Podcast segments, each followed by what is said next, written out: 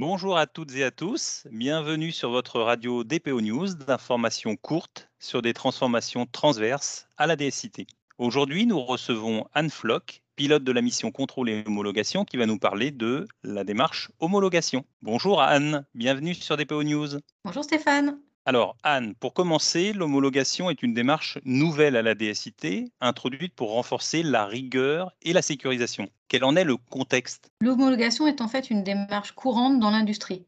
Par exemple, on parle de l'homologation d'un véhicule ou de l'autorisation de mise sur le marché d'un médicament. Mais il s'agit dans ce cas de s'assurer de la conformité à une norme ou à une réglementation. Dans le domaine de l'IT, l'Agence nationale de la sécurité des systèmes d'information, donc l'ANSI, a défini le cadre et les principes de l'homologation de sécurité des systèmes d'information. L'objectif de la démarche d'homologation définie dans ce cadre n'est pas la conformité à une norme, mais c'est de trouver un équilibre entre les risques acceptables et les coûts de sécurisation, puis de faire arbitrer cet équilibre de manière formelle par un responsable qui a autorité pour le faire. Merci Anne pour ces éléments de contexte externe. Euh, maintenant, peux-tu nous préciser ce que recouvre l'homologation et son adaptation à la DSIT L'homologation permet de factualiser les risques liés à l'exploitation d'un système d'information, ainsi que les mesures de couverture mises en œuvre, de formaliser les risques résiduels, et de les faire accepter par une autorité d'homologation. Elle est prononcée pour une durée définie en fonction du niveau de risque résiduel, éventuellement assortie de la mise en place progressive de mesures complémentaires de maîtrise des risques. Dans le cadre de la démarche en cours à la DSIT, nous adaptons la démarche ANSI à notre contexte. Mais l'objectif est aussi de l'étendre à d'autres propriétés d'un système, par exemple la sûreté de fonctionnement. Quand on parle de risques résiduels, ce sont bien les risques acceptables pour la mise en service et la vie du système d'information concerné? Oui, tout à fait. Le risque zéro n'est pas du tout l'objectif car il n'est pas toujours optimal de réduire un risque à zéro, soit parce que cela serait impossible à mettre en œuvre, soit parce que cela coûterait beaucoup plus que si le risque se réalisait, soit finalement parce que le risque a été réduit à un niveau acceptable. La démarche d'homologation contribue ainsi à trouver un équilibre entre le risque acceptable et les coûts de sécurisation. Et concrètement, quelles sont les étapes pour aboutir à l'homologation d'un système critique ou majeur?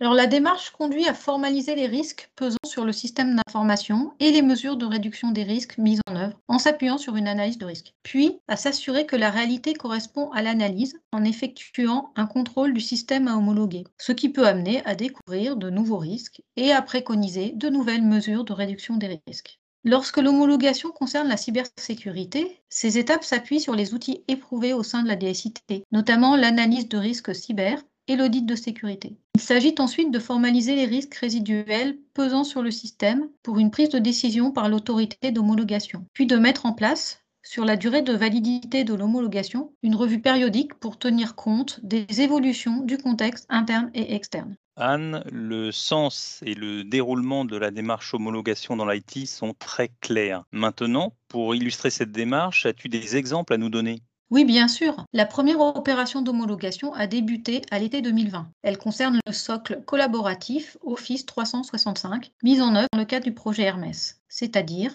Exchange, Teams, SharePoint et OneDrive dans le cloud de Microsoft. Elle porte sur la cybersécurité, plus précisément sur l'axe confidentialité. Cette opération a abouti à une décision d'homologation prononcée par Vincent Nibel le 21 mai dernier pour une durée de trois ans. Une première homologation qui a donc été un bel essai euh, transformé grâce notamment à une démarche collective. Peux-tu nous expliquer plus en détail sa mise en œuvre? Oui, il s'agit effectivement d'une démarche collective. Dans le cadre de l'homologation Office 365, la définition de la démarche à mettre en œuvre et la construction du dossier d'homologation ont ainsi impliqué des acteurs de la DSIT dans plusieurs CSP, ainsi que des acteurs de la DSI Group. Alors sans vouloir être exhaustive, on peut citer les acteurs du projet Hermès qui ont bien sûr participé à cette démarche d'homologation, notamment le commanditaire et le chef de projet, mais aussi les acteurs de la cybersécurité, à ITO, à la DPO et à la DSI Group. Les acteurs de l'exploitation, comme le RCS collaboratif AST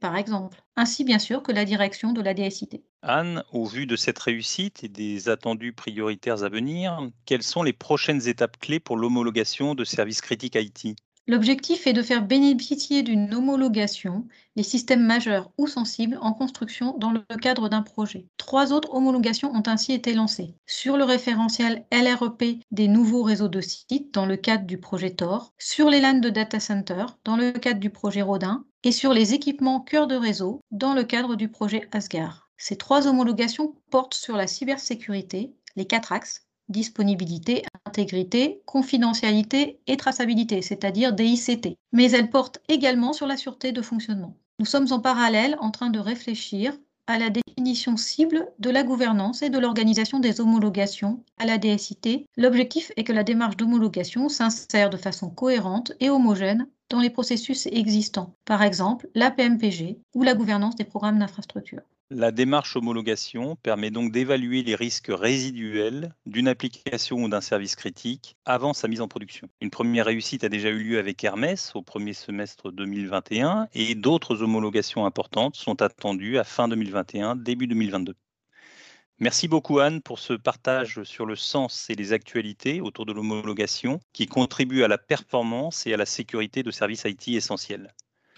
Voilà, ce podcast est terminé. Vous pouvez accéder à de plus amples informations dans notre communauté IT d'Envéol ou bien en nous contactant directement. Nous vous remercions pour votre écoute et vous souhaitons une excellente poursuite dans nos transformations au quotidien.